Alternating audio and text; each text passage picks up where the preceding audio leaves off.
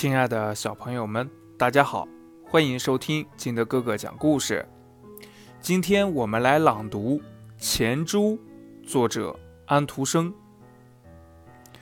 婴儿室里有许多许多玩具，橱柜顶上有一个存钱罐，它的形状像猪，是泥烧制成的。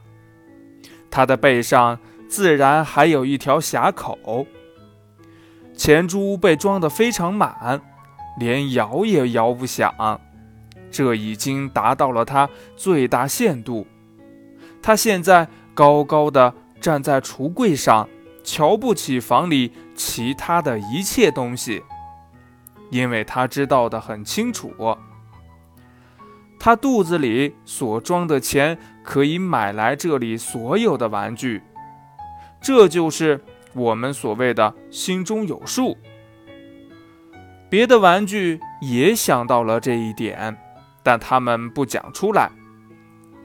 桌子的抽屉是半开着的，这里面有一个很大的玩具，它略微有点旧，脖子还被修理过一次。他朝外边望了一眼，提议道：“我们现在。”来扮演人好吗？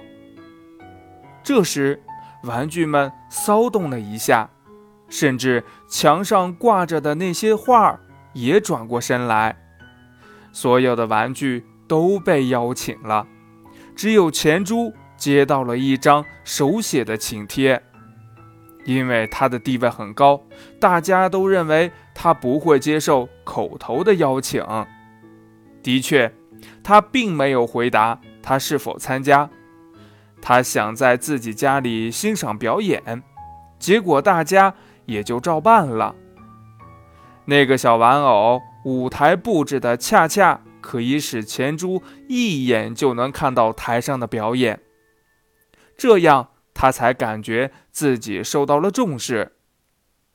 这出戏没有什么主题，但是演得很好。那个补了一次的玩偶。太兴奋了，以至于他的补丁都松开了线。钱珠也看得兴奋起来。他宣布，他要在遗嘱下写下，演得最出色的演员可以和他一起葬在公墓里。啪！钱珠突然从橱柜上掉下来，跌成了碎片。小钱币跳着。舞着，那些特别小的打着转儿，那些大的滚开了。钱珠的碎片则被扫进垃圾箱里了。第二天，橱柜上又出现了一个新的泥烧的钱珠，它肚子里还没有装钱，因此它也摇不出响声来。不过，这只是一个开始而已。